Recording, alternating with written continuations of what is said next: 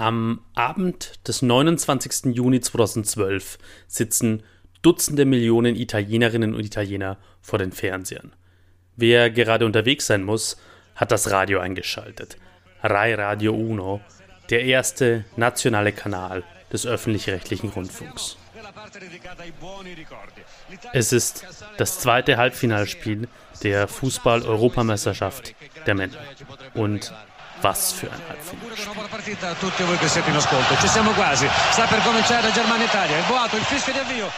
Germania Italia. Deutschland gegen Italien. Das Duell schlichthin. Das Länderspiel, auf das Fußballfans nördlich wie südlich der Alpen jedes Mal besonders hinfiebern. In diesem Juni 2012 ist das Fieber bei einem Teil der Menschen in Italien besonders hoch. Es geht seit Monaten hoch her zwischen Deutschland und Italien. Wieder mal. Am 13. Januar 2012 sinkt im Tyrrhenischen Meer vor der Insel Giglio in der mittelitalienischen Region Toskana das riesige Kreuzfahrtschiff Costa Concordia mit mehreren tausend Menschen an Bord. 32 Menschen sterben, darunter zwölf Deutsche und sieben Italiener. Schon Tage später wird deutlich, die Hauptschuld an dem Desaster trägt der Kapitän, der Italiener Francesco Schettino. Eine gute Woche später erscheint auf Spiegel Online eine Ausgabe der Kolumne des Autors Jan Fleischhauer mit dem Titel Italienische Fahrerflucht. Fleischhauer beginnt seinen Artikel so. Zitat Anfang. Hand aufs Herz. Hat es irgendjemanden überrascht, dass der Unglückskapitän der Costa Concordia Italiener ist? Zitat Ende. Fleischhauer schreibt in seinem Meinungsartikel über Nationalcharakter und darüber, dass es eben ein Fehler gewesen sei, so unterschiedliche Völker wie Deutsche und Italiener in die, Zitat, Zwangsjacke einer gemeinsamen Währung zu sperren, den Euro. Eine halbe Woche später erscheint die rechte italienische Zeitung Il Giornale mit diesem Titel. A noi Schettino, a voi Auschwitz. Wir haben Schettino, den Kapitän der Costa Concordia. Ihr habt Auschwitz, das deutsche Vernichtungslager, in dem die Nazis rund 1,3 Millionen Menschen ermordet haben, darunter alleine 1,1 Millionen Juden. Italien steht in diesen Monaten enorm unter Druck. Es ist der Höhepunkt der Euro-Staatsfinanzierungskrise. Italien zahlt enorme Zinsen auf seine Staatsanleihen. Über Italien schwebt die Gefahr, Rettungspakete von der EU, der Europäischen Zentralbank oder des Internationalen Währungsfonds annehmen zu müssen und im Gegenzug bei Staatsausgaben hart einsparen zu müssen, bei öffentlichen Gehältern, bei den Renten, im Gesundheitssystem, wie zuvor Griechenland.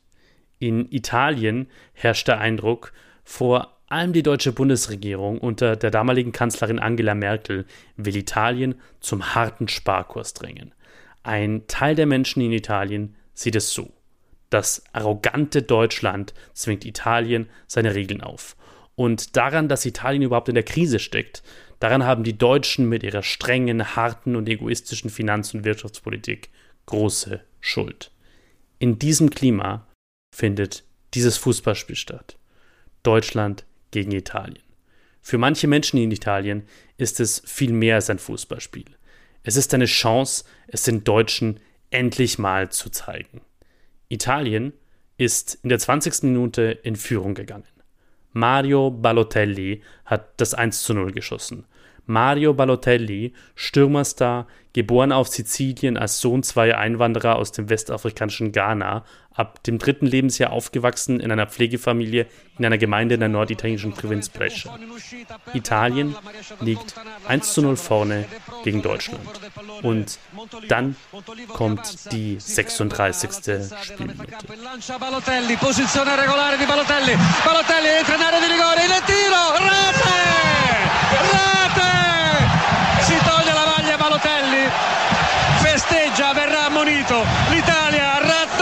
Raddoppia, gentili radioascoltatori, al 36esimo, Germania 0, Italia 2, doppietta di Balotelli. Nach dem Tor jubelt Mario Balotelli, indem er sein Trikot auszieht und dann wie festgenagelt stehen bleibt, mit den Armen nach unten, gestreckten Bizepsmuskeln, geballten Fäusten, die sich vor seinen Bauchmuskeln fast berühren. Italien gewinnt am Ende mit 2 zu 1. In den Redaktionen zweier italienischer Zeitungen geben sie an diesem Abend alles für die Ausgabe des nächsten Morgen. Ciao ciao culona titelt Il Giornale auf der ersten Seite. Zu Deutsch Ciao ciao, Frau mit dem dicken Arsch. Das ist ein Zitat einer sexistischen Bemerkung, die der frühere italienische Ministerpräsident Silvio Berlusconi laut einem abgehörten Telefongespräch über die deutsche Bundeskanzlerin gemacht haben soll. Waffa Merkel steht auf dem Titelblatt von Libero, was man wohl am treffendsten mit Leck uns am Arsch Merkel übersetzt. Auf dem Titelfoto ist Stürmer Balotelli zu sehen, der einen Ball nach vorne schießt, der aussieht wie der Kopf Angela Merkels. Beide Zeitungen, Il Giornale und Libero, sind bekannt dafür, politisch weit rechts zu stehen und vor allem, das ist wichtig in dieser Geschichte, häufig diskriminierende Wörter über bestimmte Menschengruppen auf ihre Titelseiten zu packen. Unter anderem über Einwanderer aus nicht-europäischen Ländern, über Süditaliener, Franzosen und immer wieder auch über Deutsche. Für die Journalisten in den Redaktionen dieser beiden Zeitungen ist der Sieg über Deutschland im Juni 2012 ein Fest, das sie ausgiebig feiern. Bei Libero tun sie das auch noch am Tag nach dem Sieg. Am 30. Juni, zwei Tage nach dem Spiel, steht in einem Artikel dieser Satz. Ballotelli con due perle manda casa i Crucchi. Ballotelli schickt mit zwei Zuckertoren die Crocchi nach Hause. Die Crocchi, die Deutschen. Herzlich willkommen zu Kurz gesagt Italien dem Podcast, in dem ich Folge für Folge ein Stück Italien erkläre. Immer mit einem anderen, unübersetzbaren Wort. Mein Name ist Sebastian Heinrich. Ich bin politischer Journalist und mein Leben ist eng verwoben mit Italien. Das ist die 19. Folge von Kurz gesagt Italien.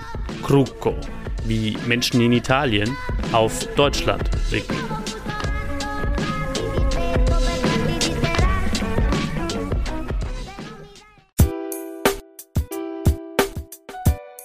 La parola, das Wort. Die beiden Zeitungen Il Giornale und Libero sind vergleichsweise kleine Zeitungen. Ihre gedruckte Auflage, ihre Online-Reichweite liegen deutlich hinter denen großer Blätter wie Corriere della Sera oder Repubblica. Und Il Giornale und Libero sind, wie besagt, berüchtigt dafür, Vorurteile und Ressentiments gegenüber bestimmten Menschengruppen zu bedienen. Eine Menschengruppe, die sie gerne ins Visier nehmen, sind eben Deutsche. Und das machen sie immer wieder auch, indem sie dieses eine unübersetzbare Wort verwenden. Zum Beispiel Libero in einem Artikel, der am 18. September 2023 erschienen ist. La stampa tedesca vomita odio sul governo Meloni. Mentre Berlino ci volta le spalle sul fronte migranti, i quotidiani e i settimanali Crucchi mettono nel mirino l'Italia. Die deutsche Presse speit Hass auf die Regierung Meloni. Während Berlin uns in der Migrantenfrage den Rücken kehrt, nehmen die Crucchi-Zeitungen Italien ins Visier. Oder Il Giornale am 29. Oktober 2023. Se l'economia tedesca rallenta, per quanto possano starci sulle scatole i crucchi, non è mai una buona notizia per le imprese italiane ed europee. Wenn die deutsche Wirtschaft schwächelt, dann ist das nie eine gute Nachricht für italienische und europäische Unternehmen, so sehr uns die Krucki auch nerven mögen. Deutsche Krucki zu nennen, das tun italienische Journalisten vergleichsweise selten. Das neutrale Wort für Deutsche ist Tedeschi. Krucko männlich oder Krucka weiblich und Krucki in der Mehrzahl, das ist kein neutrales Wort. Krucki ist ein Ethnofaulismus. So nennen Sprachwissenschaftler Wörter, mit denen bestimmte Volksgruppen abgewertet werden. Woher das Wort Kruko als abwertende Bezeichnung für Deutsche kommt, dazu gibt es mehrere Varianten. Die meisten Sprachforscher, die sich damit beschäftigt haben, sind sich einig, dass Kruko vom serbokroatischen Wort Kruch abstammt, das Brot bedeutet. Im Wissensportal sapere.it steht, im Ersten Weltkrieg hätten italienischsprachige Soldaten kroatische Gefangene der österreichisch-ungarischen Armee Kruki genannt, weil die vor lauter Hunger ständig nach Kruch verlangt hätten, nach Brot. Im Wörterbuch Treccani heißt es zu Krucko dagegen, das Wort sei erst im Zweiten Weltkrieg entstanden. Das faschistische Italien besetzte damals einen Teil des damaligen großen Balkanstaats Jugoslawien. Italienische Soldaten, so heißt es in Treccani, hätten zunächst die Bewohner des südlichen Jugoslawien als Kruki bezeichnet, weil die ebenso oft das Wort Kruch für Brot benutzten. Später dann, das schreiben Treccani und Sapere.it übereinstimmend, hätten italienische Soldaten und antifaschistische Partisanen die deutschen Soldaten als Kruki bezeichnet. Die Soldaten also, die für das Naziregime von Adolf Hitler von 1943 bis 1945 Mittel- und Norditalien besetzen. Zwei Jahre, die für das Bild von Deutschland und den Deutschen in Italien sehr prägend sind. Mit Krucki werden in Italien seit dem Zweiten Weltkrieg auch die deutschsprachigen Menschen in Südtirol bezeichnet. Mit dieser Bedeutung taucht das Wort in italienischen Medien vor allem zwischen 1960er und 1980er Jahren hin und wieder auf. Das Wort Krucki wird in Italien bis heute relativ häufig verwendet, vor allem in der formlosen Sprache, in Gesprächen etwa im Freundeskreis oder unter Kollegen oder im digitalen Austausch in WhatsApp oder Telegram-Nachrichten, in Kommentaren auf YouTube oder Instagram, Facebook oder Reddit. Wer auf Italienisch Deutsche Krucki nennt, der will meistens Deutsche beleidigen. Manchmal wird Krucki aber auch mit positiverer Bedeutung verwendet, manchmal anerkennend il più testaccino dei Crucchi. So nennt zum Beispiel der Corriere della Sera im Mai 1991 den deutschen Fußballstar Rudi Völler. Frei übersetzt ein Krucko, der so römisch geworden ist wie ein Bewohner des Viertels Testaccio. Ein Deutscher also, der sich bestens integriert hat in der Hauptstadt. Rudi Völler spielt von 1987 bis 1992 für den HSO Rom. Er ist bis heute ein Idol vieler Fans in der Hauptstadt. I Crucchi le sanno fare le macchine. Die Crucchi können Autos bauen. Diesen oder ähnliche Sätze sagen häufig Fahrerinnen und vor allem Fahrer von BMW oder Mercedes-Benz Autos. Manchmal wird Crucchi auch scherzhaft gebraucht, im privaten Bereich, in italienisch-deutschen Beziehungen oder Freundschaften. Menschen, die einander schätzen, verwenden ja manchmal Beleidigungen als Kompliment. Es gibt in Deutschland eine Musikband, die das Wort sogar zum wichtigsten Teil ihres Namens gemacht hat. Sie heißt Krucki Gang. Sie ist ein Projekt des deutschen Sängers Francesco Wilking, dessen Mutter Italienerin ist. Die Krucki Gang spielt deutschsprachige Songs, die auf Italienisch übersetzt worden sind. Er wolle mit dem Namen den Hass aus dem Begriff Krucki herausnehmen und etwas Schönes, Regenbogenfarbenes daraus machen. So zitiert der Deutschlandfunk Kultur Wilking. Im unübersetzbaren Wort Krucki stecken also heute unterschiedliche Gefühle, von Abneigung über Anerkennung bis hin zu manchmal Nähe und Zuneigung. In diesem Wort steckt viel davon, wie Menschen in Italien auf Deutschland geblickt haben und blicken. La storia dietro la parola die Geschichte hinter dem Wort. Italien und Deutschland sind füreinander wichtig, sehr wichtig. Politisch sind beide eng miteinander verbunden. Beide Staaten sind Gründungsmitglieder des Staatenverbunds Europäische Union und des Verteidigungsbündnisses NATO. In beiden Ländern wird mit dem Euro bezahlt und über Eisenbahnen, Straßen und per Flugzeug sind beide bestens miteinander verbunden. Es gibt hunderte Städte und Gemeindepartnerschaften zwischen deutschen und italienischen Gemeinden und Städten. Seit November 2023 ist ein deutsch-italienischer Aktionsplan zwischen den Regierungen in Berlin und Rom in Kraft, mit dem beide Länder stärker miteinander zusammenarbeiten wollen, bei der Energieversorgung, in der Raumfahrt, bei der Verteidigung. Wirtschaftlich sind Italien und Deutschland enorm stark verflochten, viel stärker, als einigen Menschen in beiden Ländern das vermutlich bewusst ist.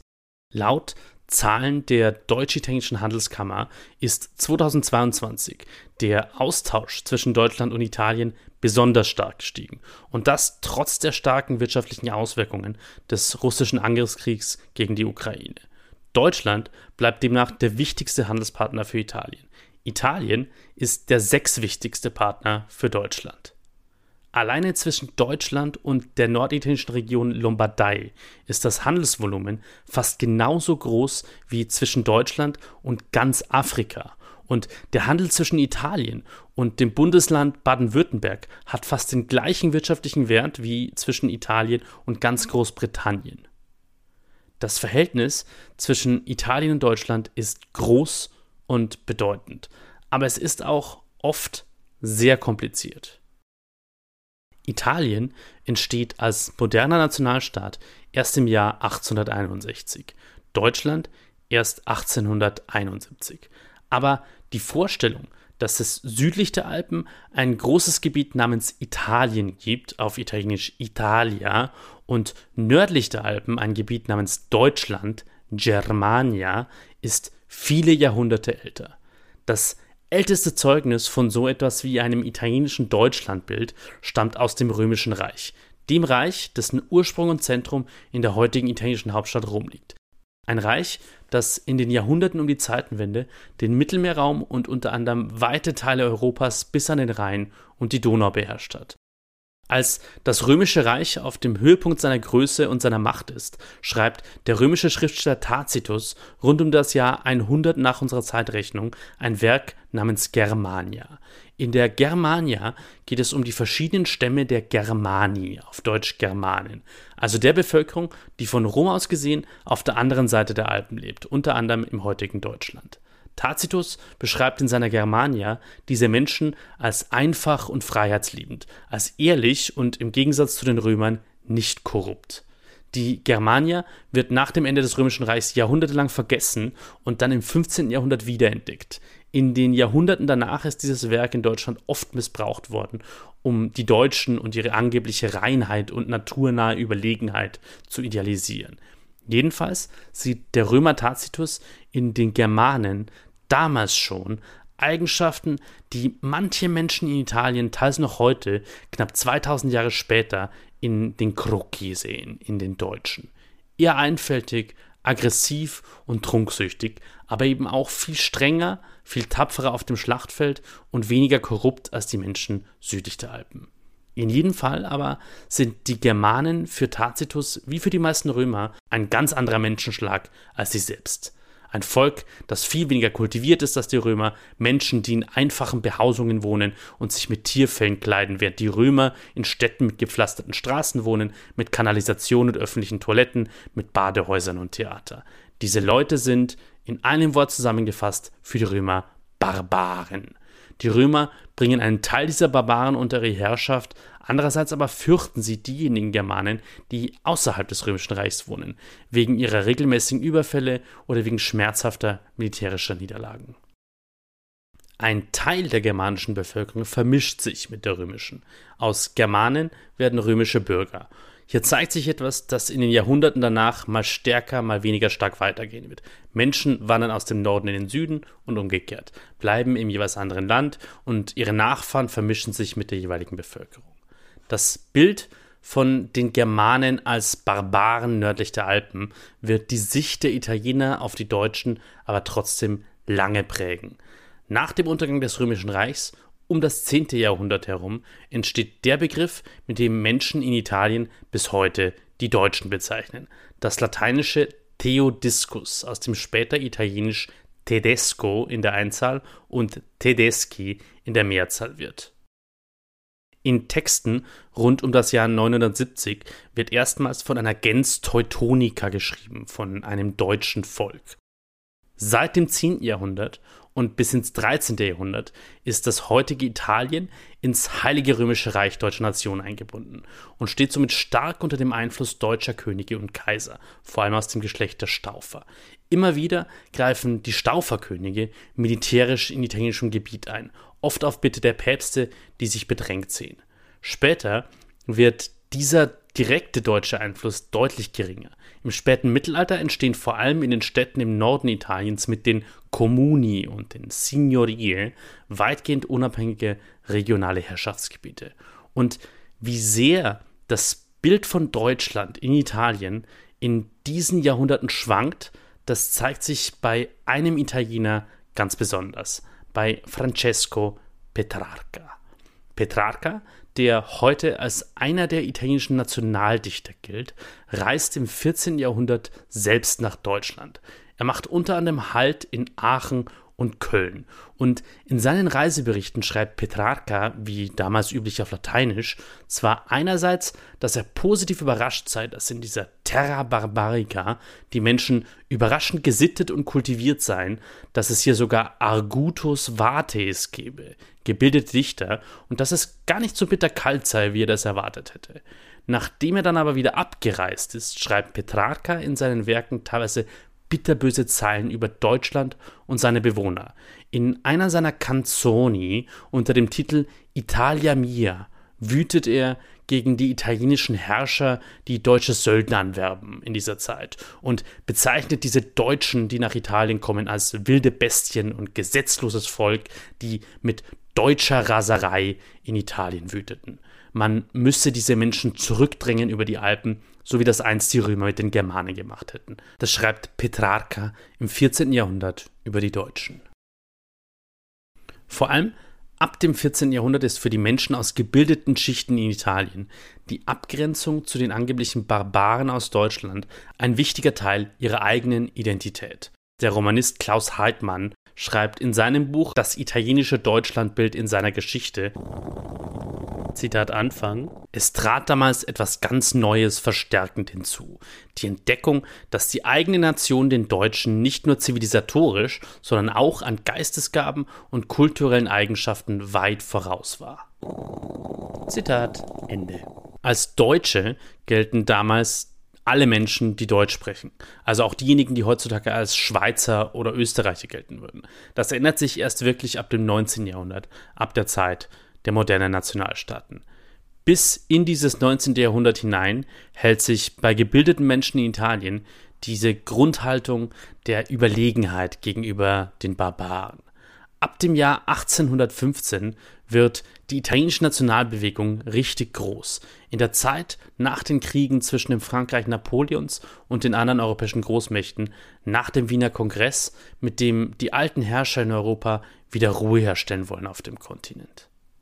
Es ist in Italien die Zeit des Risorgimento, der nationalen Wiedergeburt. Der Bewegung also, die aus dem damals in acht Staaten zersplitterten Italien einen einheitlichen Nationalstaat machen will. 1861 erreicht das Risorgimento sein größtes Ziel. Nach zwei Unabhängigkeitskriegen gegen Österreich und dem Zug der Freiheitskämpfer unter dem Revolutionär Giuseppe Garibaldi wird das Königreich Italien ausgerufen. Italien ist erstmals ein moderner Nationalstaat. Dem Land fehlt aber aus Sicht der italienischen Nationalbewegung noch ein Teil seines Gebiets. Venetien, die Gegend um Triest und das Trentino gehören noch zu Österreich. Und um die italienische Einheit zu vollenden, spielt Deutschland eine wichtige Rolle. Genauer gesagt Preußen, der damals schon stärkste deutsche Staat, der binnen weniger Jahre zur wichtigsten Macht in Deutschland wird. Im April 1866 schließen Italien und Preußen ein Bündnis. Eher nicht aus Sympathie füreinander, sondern vor allem, weil beide einen gemeinsamen Feind haben. Österreich. Preußen will ein für alle Mal deutlich machen, dass es der stärkste deutsche Staat ist. Italien will, dass Österreich auf die verbliebenen italienischsprachigen Gebiete in seiner Gewalt verzichtet. Beide Preußen und Italien greifen im Sommer 1866 Österreich an. Preußen kämpft gegen Österreich den preußisch-österreichischen Krieg, gewinnt und bestätigt seine Rolle als deutsche Führungsmacht. Italien kämpft im Sommer 1866 gegen Österreich den dritten italienischen Unabhängigkeitskrieg. Italien gewinnt, erhält aber nur einen Teil dessen, was es will.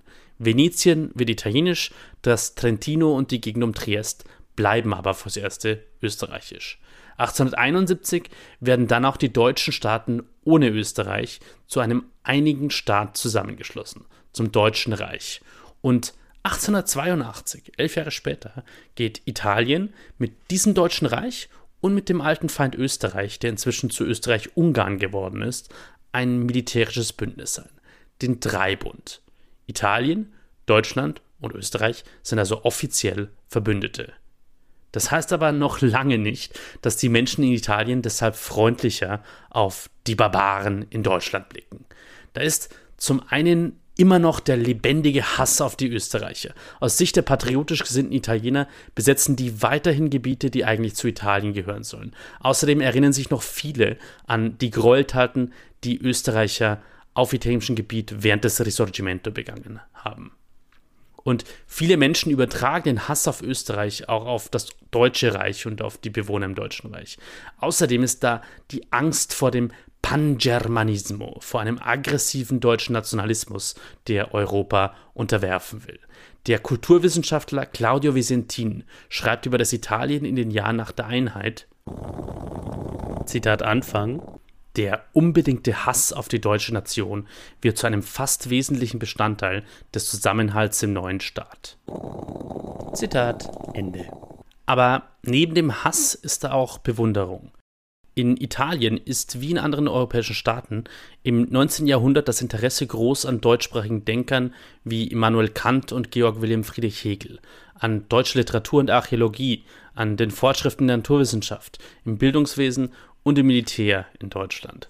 Zwischen Ende des 19. Jahrhunderts und dem Ersten Weltkrieg wandern außerdem über eine Million italienischer Arbeiter nach Deutschland aus, um dort zu arbeiten in Industriebetrieben und auf Baustellen, unter anderem im Eisenbahnbau. Die allermeisten von ihnen sind Saisonarbeiter. Sie arbeiten also nur in einem Teil des Jahres in Deutschland und kehren dann wieder zurück nach Italien. Und viele von ihnen schwärmen zu Hause von dem, was sie in Deutschland gesehen haben. Wie Deutschland damals auf viele Menschen in Italien wirkt, das hat Alessandro Barbero in einem Vortrag zusammengefasst. Alessandro Barbero ist in Italien zu einem popkulturellen Phänomen geworden. Ein Star unter den Historikern, gerade bei jüngeren Menschen sehr beliebt. Und zwar für seine Vorträge, in denen er es schafft, Geschichte wissenschaftlich fundiert und gleichzeitig lebendig zu vermitteln.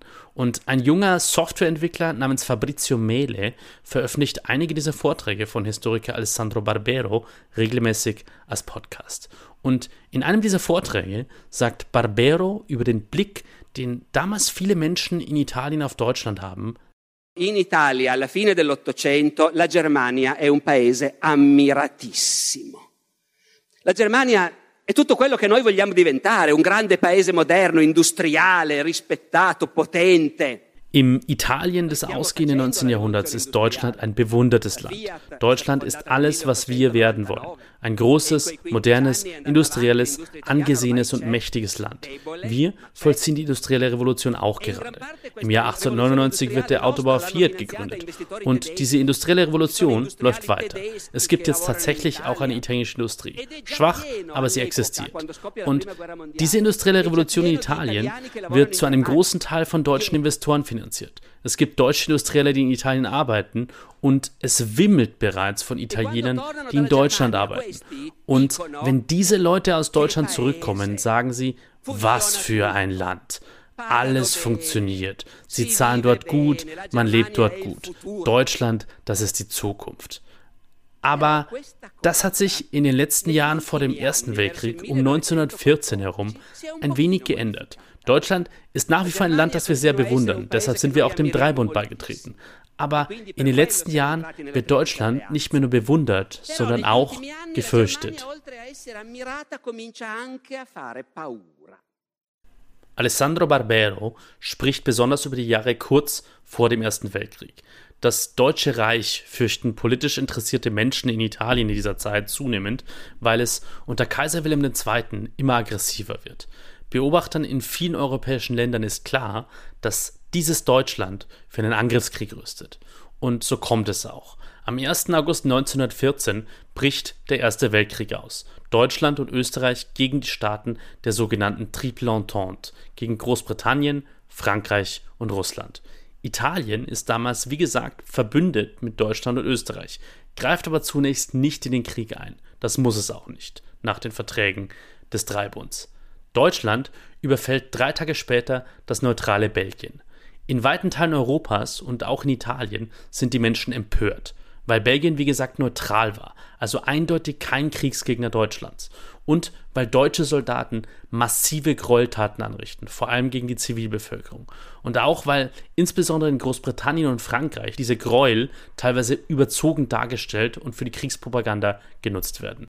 Deutschland gilt vielen in Italien jetzt als das Land, das nun offen gezeigt hat, dass es die Welt oder zumindest Europa beherrschen und die anderen europäischen Völker unterdrücken will.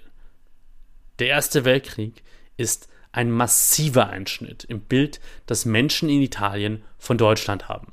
Der deutsche Romanist Klaus Heidmann schreibt vom Zitat bis dahin tiefsten Einschnitt in der gemeinsamen Geschichte Deutschlands und Italiens. Der italienische Germanist Rodolfo Bottacchiari fasst im Jahr 1918 den Wandel im Deutschlandbild in Italien so zusammen.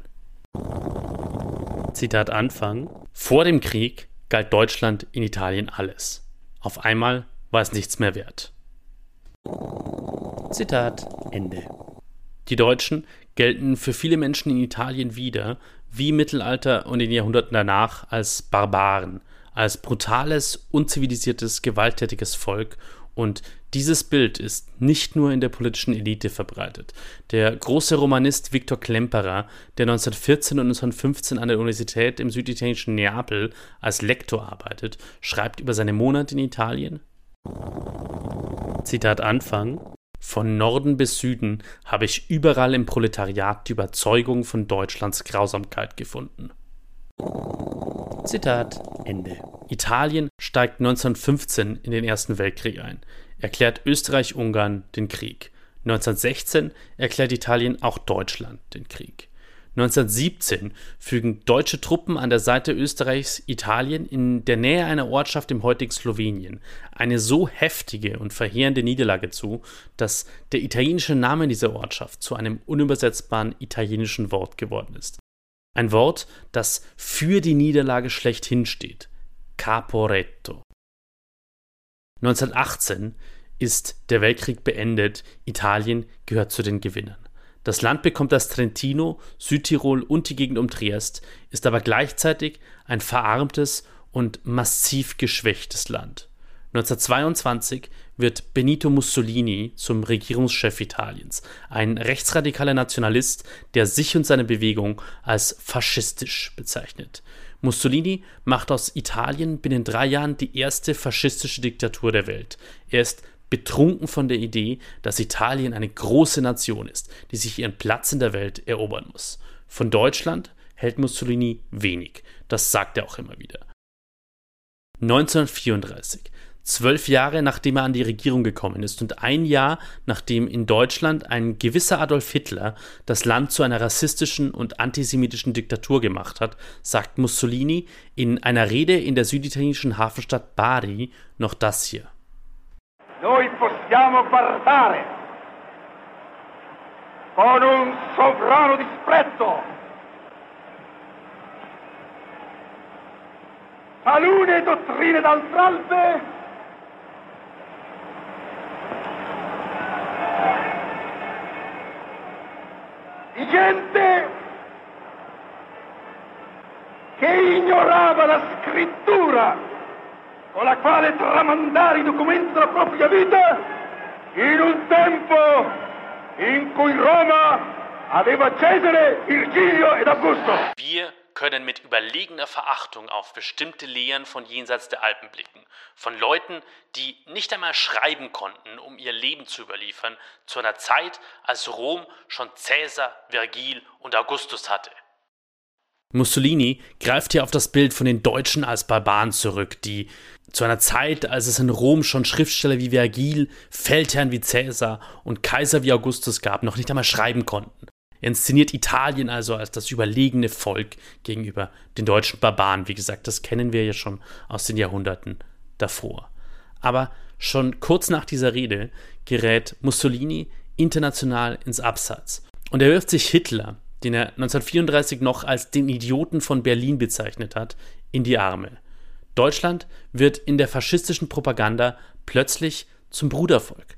Italien setzt 1938 sogenannte Rassengesetze in Kraft, in denen Juden zu Feinden erklärt und zu Bürgern zweiter Klasse gemacht werden.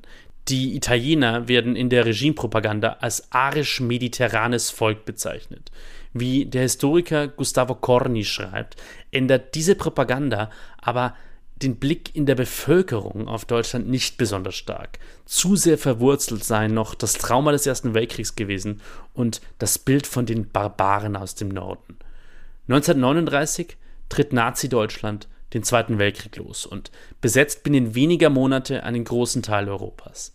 1940 steigt das faschistische Italien in den Weltkrieg an der Seite Deutschlands ein, vor allem getrieben von der Angst, nichts abzubekommen vom Sieg der deutschen Verbündeten, mit dem Mussolini bald rechnet. Das Ganze geht nicht gut aus für Italien. 1943 im Sommer, als die Armeen von USA und Großbritannien beginnen, Süditalien zu besetzen und sich die Niederlage sowohl Italiens als auch Deutschlands endgültig abzeichnet, setzt der Große Rat der Faschisten Mussolini ab und lässt ihn inhaftieren. Im September 1943 unterzeichnet Italien einen Waffenstillstand mit den Alliierten und verlässt offiziell das Bündnis mit Nazi-Deutschland. Das geschieht aber auf so chaotische Art, dass die deutsche Wehrmacht es ausnutzt und Norden und Mitte Italiens besetzt. In Nord- und Mittelitalien beginnt die Resistenza, der Partisanenkampf von bis zu 250.000 Italienern, von Kommunisten und Sozialisten über Liberale bis zu Christdemokraten gegen die deutschen Nationalsozialisten und ihre italienischen faschistischen Handlager. Es ist die zweitgrößte Partisanenbewegung gegen die Nazis in Europa. Im deutsch besetzten Teil Italiens errichtet Mussolini, den deutsche Fallschirmjäger aus dem Gefängnis befreit haben, eine faschistische Marionettenregierung namens Repubblica Sociale Italiana, kurz RSI. Ihr Sitz ist in Salò am Gardasee in Norditalien. Deswegen wird sie bis heute auch Republik von Salò genannt. Es beginnt das schändlichste Kapitel des Verhältnisses zwischen Deutschland und Italien. Unter deutscher Besatzung werden aus Italien systematisch Jüdinnen und Juden, die die Faschisten schon an den Rand der Bevölkerung gedrängt hatten, deportiert. Geschätzt 8000 der 40.000 damals in Italien lebenden Juden werden in deutschen Konzentrations- und Vernichtungslagern ermordet.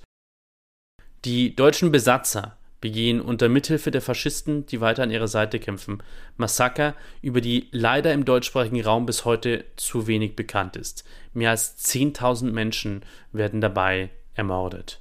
Um nur die grausamsten Beispiele zu nennen. Fosse Ardeatine, Sandsteinhöhlen im Süden von Rom.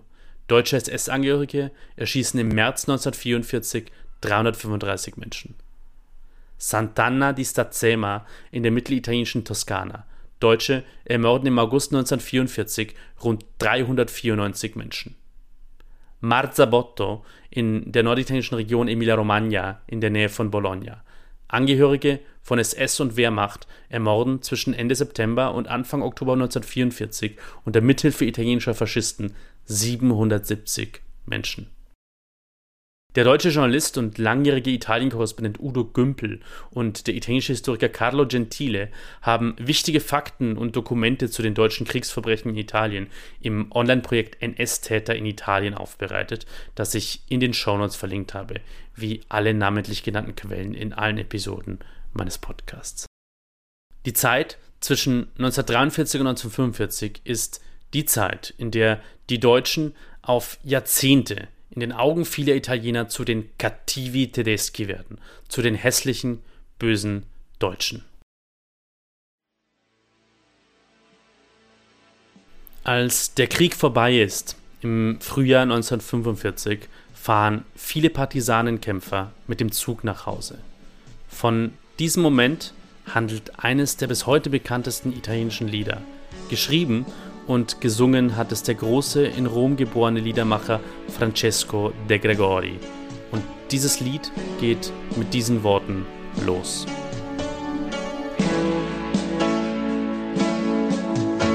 Generale, dietro la collina ci sta la notte crucca e assassina.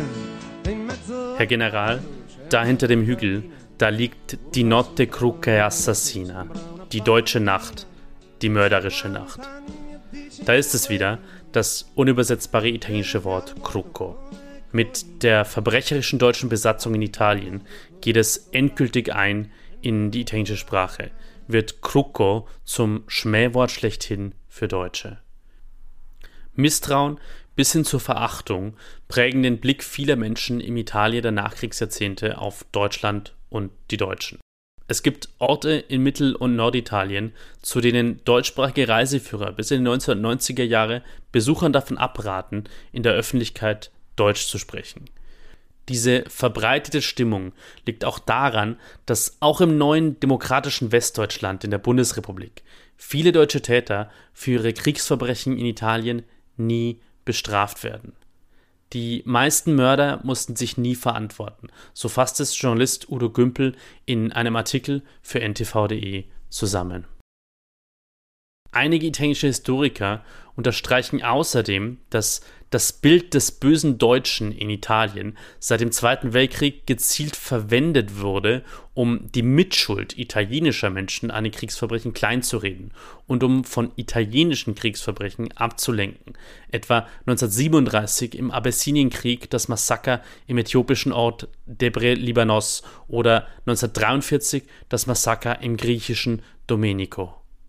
Auf der anderen Seite ist auch wahr, die deutschen Kriegsverbrechen im Zweiten Weltkrieg die Verantwortung für den Massenmord an über sechs Millionen europäischen Juden, für die Ermorde von Sinti, Roma, Homosexuellen, politischen Gegnern und Kriegsgefangenen liegt zu einem viel größeren Anteil in Deutschland. Und teilweise verhindern italienische Behörden auch während des Faschismus, etwa in Frankreich, Deportationen und retten so viele Menschenleben. Der Historiker Filippo Focardi fasst seine Bewertung in seinem 2013 erschienenen Buch Il cattivo tedesco e il bravo italiano, frei übersetzt Böse Deutsche, gute Italiener, so zusammen. Zitat Anfang. Sicherlich darf nicht vergessen werden, dass den in Italien und im Ausland seit langem bestehenden Stereotypen und Mythen über Deutschen und Italiener tatsächlich ein starker Kern von Wahrheit zugrunde liegt.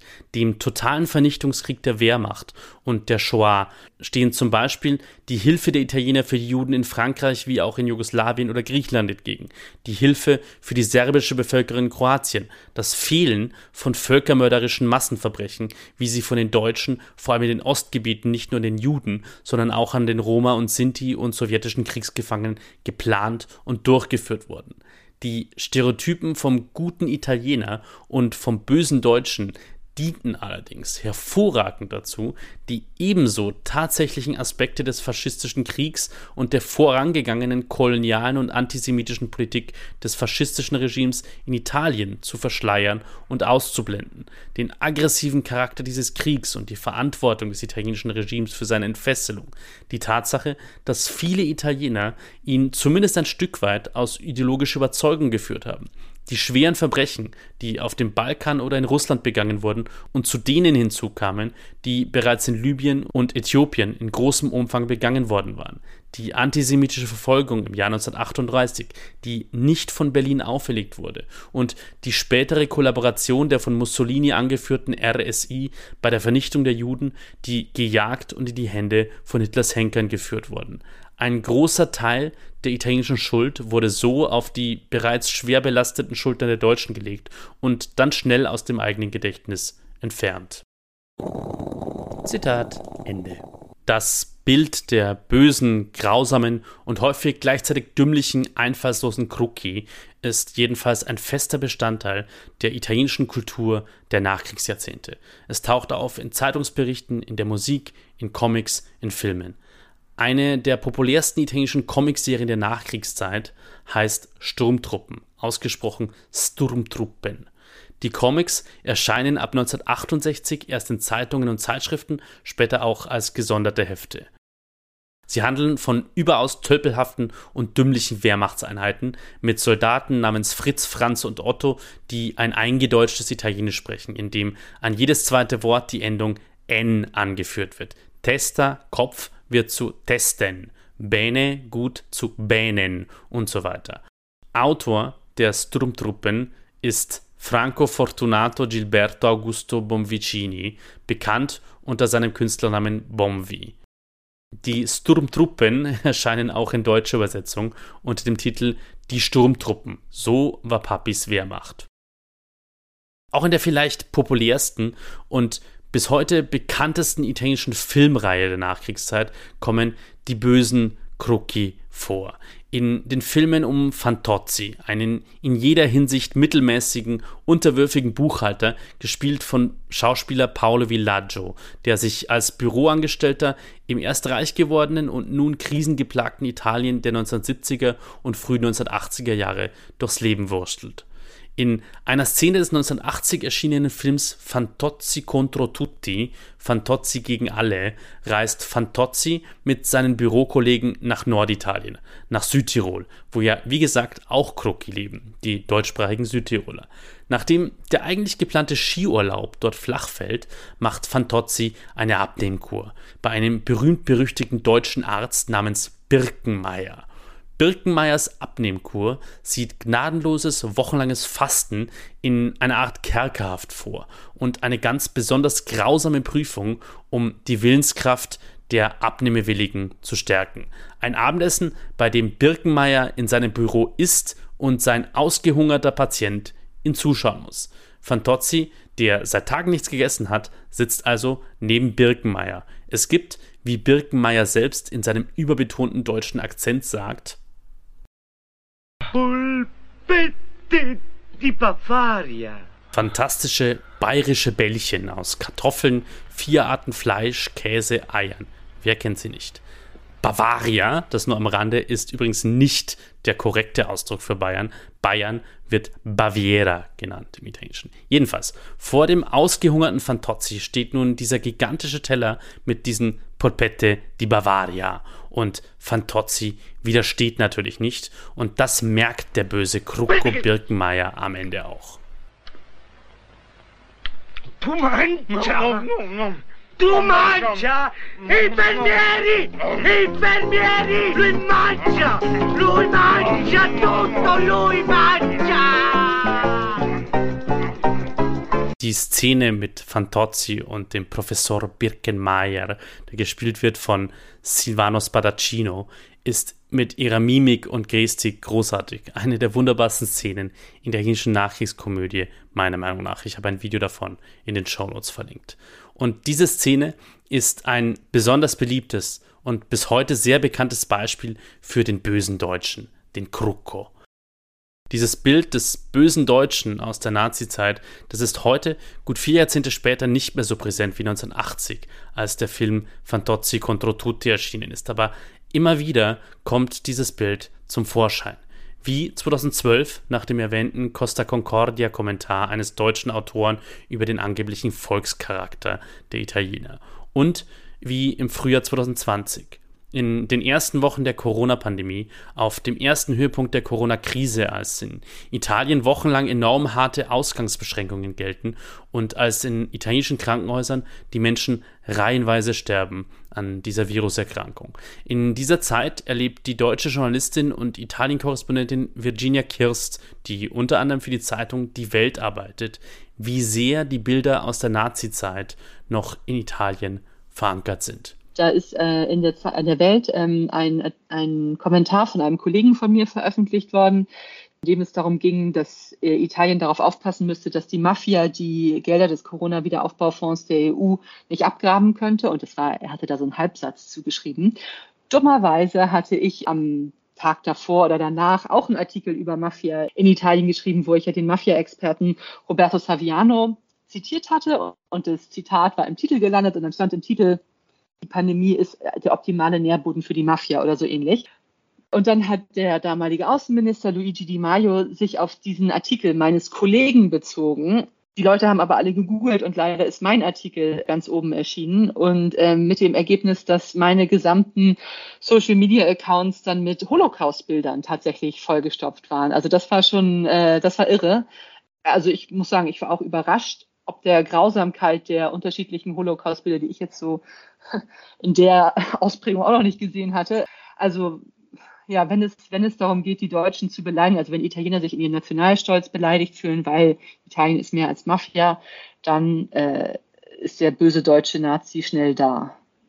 Diese Ausbrüche von Ressentiment sind natürlich nur ein Teil des Deutschlandbilds heute in Italien, aber sie zeigen, wie stark die Erinnerungen an den Zweiten Weltkrieg und an deutsche Verbrechen in Italien noch heute, fast 80 Jahre nach Kriegsende, verankert sind. Aber seit dem Zweiten Weltkrieg hat sich im Verhältnis zwischen Italien und Deutschland natürlich viel getan und vieles, das sich stark ausgewirkt hat auf das Bild Deutschlands und der Deutschen in Italien. Hunderttausende Italienerinnen und Italiener sind ab den 1950er Jahren nach Westdeutschland ausgewandert, in die Bundesrepublik. Jahrzehntelang wurden sie dort Gastarbeiter genannt. In Wahrheit sind viele von ihnen dauerhaft geblieben und haben Deutschland verändert. Viele von ihnen haben Rassismus und Ausgrenzung erlebt, Manche italienische Auswanderinnen und Auswanderer erleben das auch heute noch. Die italienischen Auswanderer haben über die Jahrzehnte Eindrücke aus dem echten Leben in Deutschland gesammelt und sie zurück nach Italien getragen. Viele von ihnen haben in Deutschland Freunde kennengelernt, haben deutsche Lebenspartner gefunden, haben italienisch-deutsche Familien gegründet.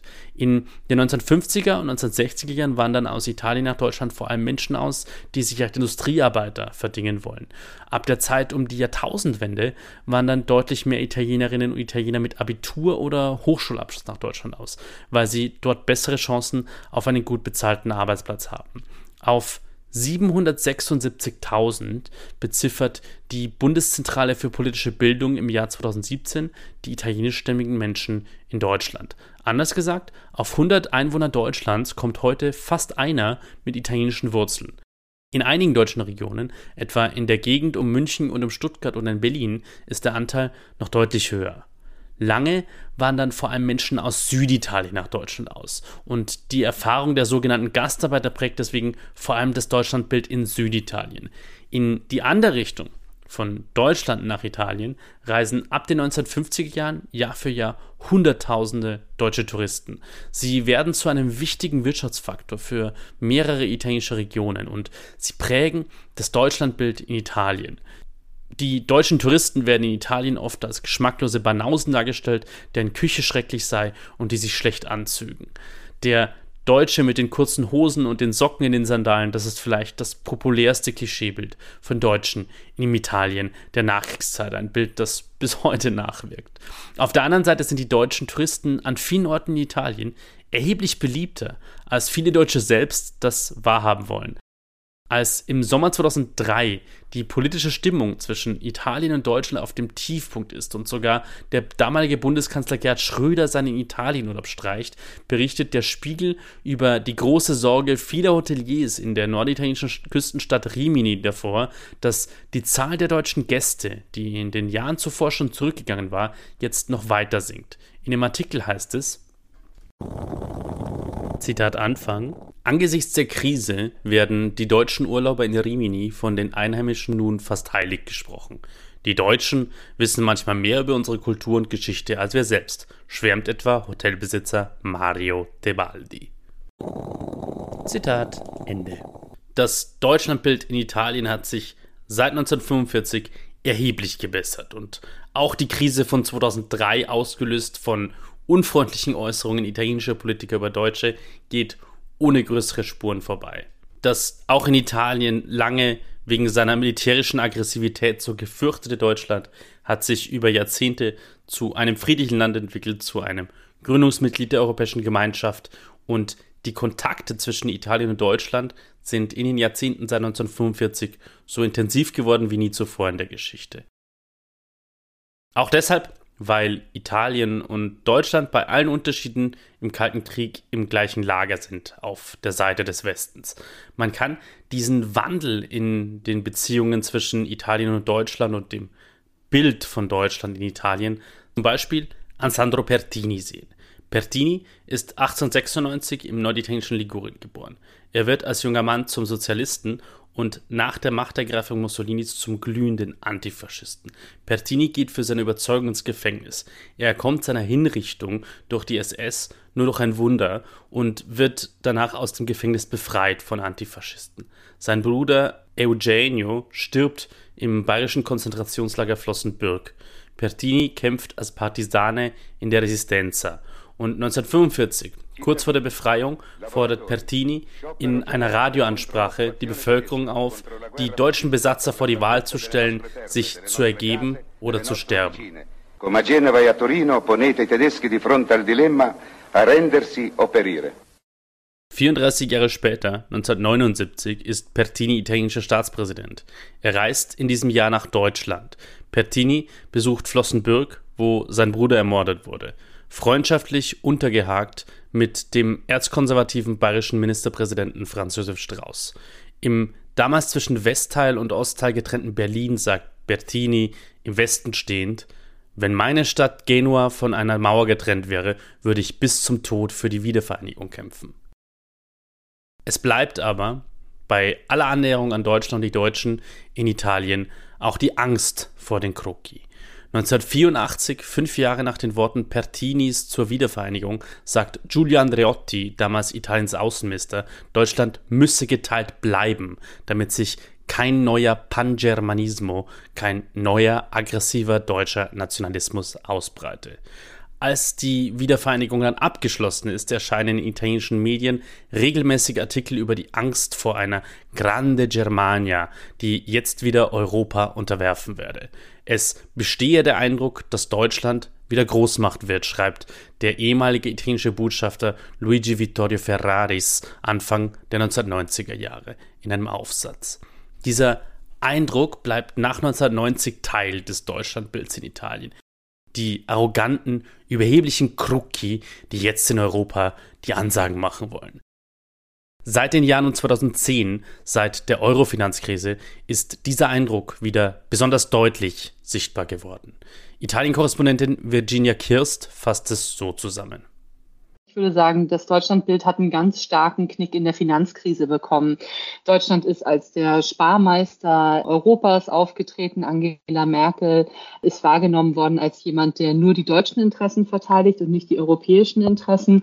Und in Italien gibt es ein allgemeines Gefühl, dass diese Zeit um die Finanzkrise herum der Beginn von Italiens wirtschaftlichem Niedergang ist, der ja seitdem nie wieder richtig gestoppt werden konnte. Und ich denke, das ist sozusagen der erste große, schwere Knick in der Linse zum Deutschlandverhältnis gewesen. Und davon haben populistische Politiker sowohl von der Fünf-Sterne-Partei als auch von der Lega profitiert und daraus haben die Profit geschlagen. 2018 haben die von Virginia erwähnten Parteien Fünf-Sterne-Bewegung und Lega eine gemeinsame Regierung gebildet. Und in den Jahren der Regierung haben sie immer wieder mit antideutschen Ressentiments gespielt. Auch im Frühjahr 2020, zu Beginn der Corona-Krise, als Deutschland zunächst sehr zaghaft war mit der Hilfe für Italien, leidet das Image Deutschlands. Das Schimpfwort Krucki ist wieder im Umlauf, schreibt Zeit Online damals. Andererseits gilt Deutschland vielen Menschen in Italien auch als Vorbild. Deutschland gilt vielen politisch Interessierten als Beispiel für Stabilität, weil in Deutschland so viel seltener die Regierung stürzt als in Italien. Die Vergangenheitsbewältigung, der deutsche Umgang mit den Verbrechen des Nationalsozialismus gilt geschichtlich interessierten Menschen in Italien als vorbildhaft, während sie beklagen, wie wenig in Italien die Schuld des Faschismus aufgearbeitet worden sei. Deutschland gilt trotz der seit 2022 schwierigen wirtschaftlichen Lage weiterhin auch als Beispiel für breiten Wohlstand, auch weil die Löhne in Deutschland, auch gemessen an den Lebenshaltungskosten, deutlich höher sind als in Italien und seit 1990 im Durchschnitt und inflationsbereinigt auch deutlich gestiegen sind, während sie in Italien sogar gesunken sind. Dieses Bild von Deutschland als besser funktionierendes, besser organisiertes, reicheres Land hat in Italien Tradition. Davon hat Historiker Alessandro Barbero ja schon mit Blick auf Anfang des 20. Jahrhunderts gesprochen. Sogar das Bild von den pünktlichen deutschen Zügen hat sich in Italien noch gehalten, obwohl Deutsche Anfang der 2020er Jahren darüber eher milde lächeln. Auch wegen dieses hartnäckig positiven Rufs hat das Nachrichtenportal Il Post im Dezember 2023 die Zugausfälle wegen Schneefalls in Teilen Deutschlands zum Anlass für eine Analyse genommen mit dem vielsagenden Titel Die deutsche Eisenbahn ist nicht mehr das, was sie mal war. Dafür aber ist Deutschland in jüngerer Vergangenheit und gerade in den Augen der Menschen der jüngeren Generationen deutlich cooler geworden. Im Rahmen des Erasmus-Programms für Studierende kommen Jahr für Jahr junge Menschen von italienischen Universitäten aus nach Deutschland. Die meisten kehren nach zwei Semestern wieder zurück. Ihnen bleiben vor allem die Erinnerungen. Manche schließen im Erasmus langjährige Freundschaften. Manche verlieben sich mit einer Deutschen oder einem Deutschen und aus manchen dieser Beziehungen entstehen sogenannte Erasmus-Babys. Berlin mit seiner Kulturszene, seinen Clubs, seinem Ruf als liberale, weltoffene Stadt ist heute für viele jüngere Italienerinnen und Italiener der Inbegriff einer modernen europäischen Stadt und ein sehr beliebtes Ziel für Kurzurlaube oder für zumindest Teile der Ausbildung oder des Berufslebens. Zum Oktoberfest in München fahren aus fast allen Ecken Italiens Jahr für Jahr Autos, Reisebusse und Wohnwagen. Das Italiener Wochenende, das zweite Wochenende der Wiesen, ist längst eine Institution. Viel mehr Italienerinnen und Italiener reisen heute freiwillig nach Deutschland und nicht, weil sie es aus beruflichen Gründen müssten. 1990 zitieren Elisabeth Geffers und Michael Strübel in einem Aufsatz über das Deutschlandbild in Italien eine Umfrage, der zufolge nur 18 Prozent der Italienerinnen und Italiener mindestens einmal in ihrem Leben nach Deutschland gereist sind.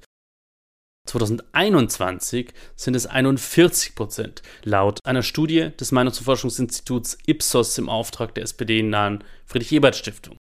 Der Anteil der Menschen in Italien, die also mindestens einmal nach Deutschland gereist sind, hat sich also mehr als verdoppelt. 43 Prozent der Italienerinnen und Italiener sagen laut dieser Umfrage übrigens, dass sie Interesse oder sogar großes Interesse an Deutschland haben. Und 27 Prozent, also mehr als ein Viertel der Italienerinnen und Italiener, hat demnach eine persönliche Freundschaft mit mindestens einem Menschen aus Deutschland. Ich habe aus Gesprächen und Begegnungen mit Italienerinnen und Italienern, die in Deutschland leben oder gelebt haben, den Eindruck, für manche von ihnen ist Deutschland sogar eine Art Sehnsuchtsort. Ich habe Italien-Korrespondentin Virginia Kirst für diese Episode gefragt, ob sie diesen Eindruck teilt.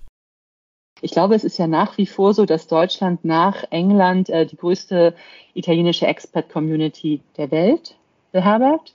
Und da fällt mir vor allem ganz stark dieses Thema der wissenschaftlichen Karrieren ein. Ne? Italien hat ja doch ein sehr gutes Bildungssystem, aus dem sehr hervorragende Forscher hervorgehen, die aber gleichzeitig überhaupt keine Karrierechancen haben, weil die äh, Professuren in Italien ganz stark äh, von älteren Leuten besetzt sind, die die Plätze eben nicht frei machen. Und wenn du nicht der beste äh, Freund des Professors bist, dann hast du keine Chance auf Karriere.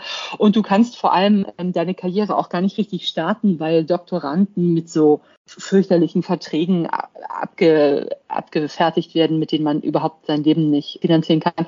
Und deshalb gehen ja ganz viele Italiener nach Deutschland. Und ich glaube, in dem Sinne ist Deutschland für viele Italiener ein Sehnsuchtsort, weil es die Möglichkeit einer beruflichen Verwirklichung gibt, die sie in Italien einfach nicht haben, weil es hier alles wirklich sehr unflexibel ist. Und dann sagt Virginia noch einen bemerkenswerten Satz.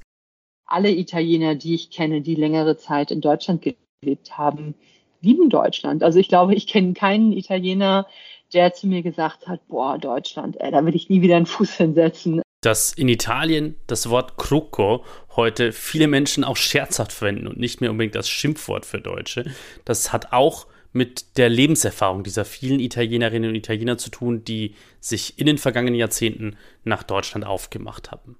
Italien-Korrespondentin Virginia Kirst, die seit 2018 fest in Italien lebt und dort für deutsche Medien arbeitet, beschreibt das heutige Verhältnis der Menschen in Italien zu Deutschland so. Dann würde ich sagen, dass das ein bisschen wie das Verhältnis zwischen Geschwistern ist, die sich einerseits sehr nahe sind und andererseits teilweise auch ein bisschen sich mit Neid betrachten. Ich glaube, die Italiener fühlen sich von den Deutschen stark äh, kontrolliert auf eine Art und Weise. Also ich würde sagen, es ist so ein bisschen wie ein Verhältnis vielleicht zwischen zwei Brüdern, wo der kleine Bruder ähm, ein bisschen kritisch zum großen Bruder schaut und guckt, wie der ihn beurteilt. Ich hoffe, dass ich den Italienern damit jetzt nicht Unrecht tue, aber ich glaube, das trifft es ganz gut. Ich finde auch diese Formulierung ganz gut, dass man sagt, die äh, Deutschen sind so wie eine Stiftung Warentest für die Italiener, also die, oder wie der TÜV für die Italiener, die Italiener schauen immer, was die Deutschen eigentlich zu ihnen zu sagen haben. Und zur Entwicklung des Deutschlandbilds in Italien sagt sie. Also ich würde sagen, insgesamt hat sich das Bild schon deutlich gebessert, aber es steht auch auf wackeligen Füßen. Also man sollte das nicht als, als gegeben hinnehmen und man sollte, genau, es muss weiter gut gepflegt werden, glaube ich. Das Deutschlandbild in Italien ist heute bunt. Es hat Dunkle Bereiche, die Angst vor deutscher Übermacht in Europa, die Abneigung gegen echte oder angebliche deutsche Arroganz, die nur oberflächlich verhalten Wunden aus der Vergangenheit, die Diskriminierungserfahrung, die Menschen aus Italien gemacht haben und teils noch heute machen in Deutschland. Es hat aber auch helle Bereiche, dieses Deutschlandbild. Eine Verbindung zwischen Italien und Deutschland, die so intensiv wie wohl nie zuvor ist. Ein großes Interesse für Deutschland bei vielen Menschen in Italien. Bewunderung für ein Land, das in der Wahrnehmung vieler Menschen in Italien so viel besser funktioniert als das eigene. Menschliche Partnerschaften, von Freundschaften bis Liebesbeziehungen, die meistens bestens gewirkt haben gegen Vorurteile. Laut der Studie im Auftrag der Friedrich-Ebert-Stiftung zu den italienisch-deutschen Beziehungen sagen immerhin 52 Prozent der Italienerinnen und Italiener, sie hätten großes oder sehr großes Vertrauen in Deutschland. 92 Prozent der Italiener halten die Deutschen demnach für lebensfroh, 88 Prozent für optimistisch, 77 Prozent halten sie für weltoffen und 65 Prozent der Italienerinnen und Italiener halten die Deutschen für kreativ. Und das dürfte vermutlich auch in Deutschland viele Menschen überraschen. Passaparola, Mundpropaganda.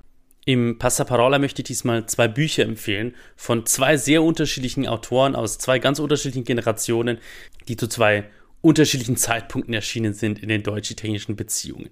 Das erste, das ältere Buch, ist von Luigi Vittorio Ferraris, dem italienischen Botschafter in Deutschland, den ich in dieser Folge schon einmal erwähnt habe.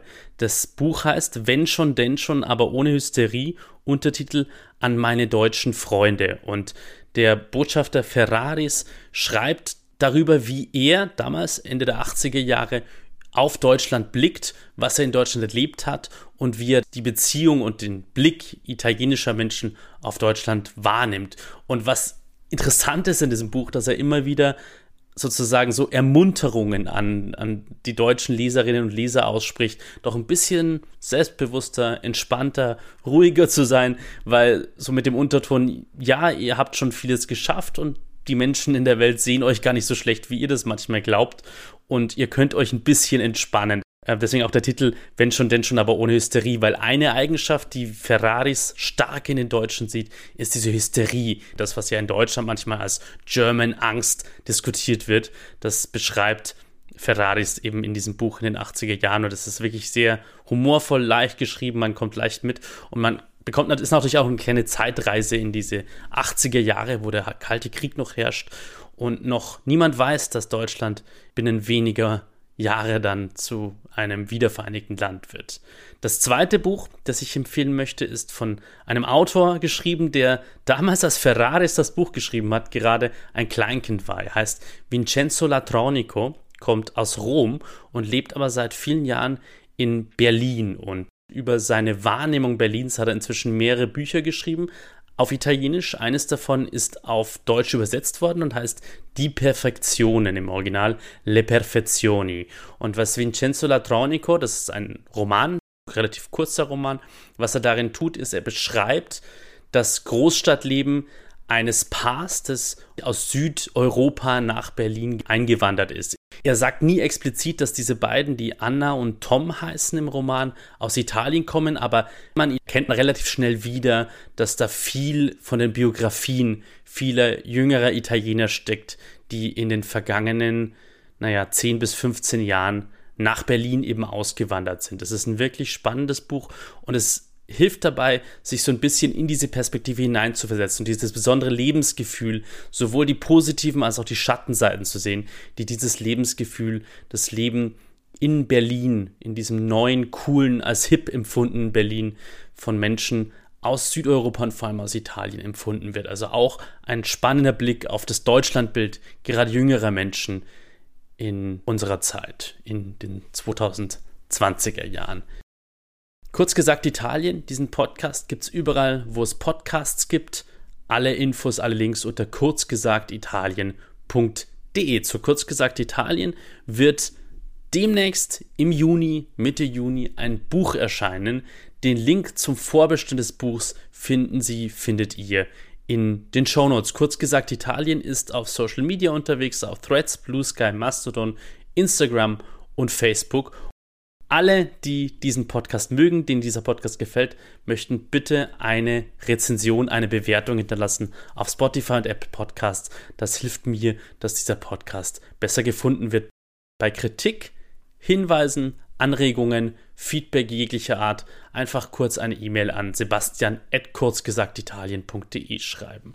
Wer diesen Podcast gerne hat und ihn gerne mag und ihm gern folgen mag, kann den kostenlosen Newsletter zu Kurzgesagt Italien abonnieren über newsletter.kurzgesagtitalien.de jede und jeder wird dann informiert über jede neue Episode und kriegt hin und wieder auch Informationen dazu, was ich mit diesem Podcast vorhabe, wie es weitergeht damit und so weiter und so fort. Wer diesen Podcast unterstützen mag, kann das über eine Mitgliedschaft machen für 5 Euro im Monat bei jährlicher Zahlung, für 6 Euro bei monatlicher Zahlung über mitglied.kurzgesagtitalien.de für diese 5 Euro pro Monat oder 6 Euro pro Monat bekommt ihr, bekommen Sie erstens das gute Gefühl, kurz gesagt Italien zu stützen, dieses journalistische Projekt, diesen Podcast, der dabei hilft, Italien besser zu verstehen, zu finanzieren und mich dabei bei dieser Arbeit zu unterstützen. Außerdem gibt es den exklusiven monatlichen Newsletter Menzile, in dem ich zu jeder Folge noch eine besondere Geschichte erzähle, indem ich die Geschichte hinter dem unübersetzbaren Wort weitererzähle. Und in der Ausgabe zu dieser Podcast-Episode werde ich einen besonderen Aspekt der deutsch-italienischen Beziehungen mir anschauen, und zwar die ziemlich krasse Wandlung, die das Deutschlandbild in Italien während des Faschismus genommen hat, zwischen 1934 und 1937, wo Mussolini, wie schon erwähnt, erst über die Deutschen als Barbaren spricht und sie dann zum Brüdervolk erklärt. Wie ist das passiert? Warum ist das passiert? Darüber werde ich ein bisschen mehr in diesem Newsletter Menzile erzählen. Und wer eine Mitgliedschaft abschließt, kann natürlich dann auch alle anderen Menzile-Ausgaben kostenlos lesen. Außerdem bekommen alle Mitglieder Zugang zum monatlichen Treffen La Chiacchierata, einer Videoplauderei für alle kurz gesagt Italien-Mitglieder, die inzwischen zu einem sehr, sehr schönen Stammtisch geworden ist, an dem wir uns immer zur aktuellen Folge austauschen und über alles sprechen, was Ihnen und euch zu Italien unter den Nägeln brennt. Eine Mitgliedschaft für kurz gesagt Italien kann man auch schenken. Schenken.kurzgesagtitalien.de. Das war's für dieses Mal. Bis zur nächsten Folge. A presto! Igual a mamadeira Vai por e tudo, pouco e vai ficar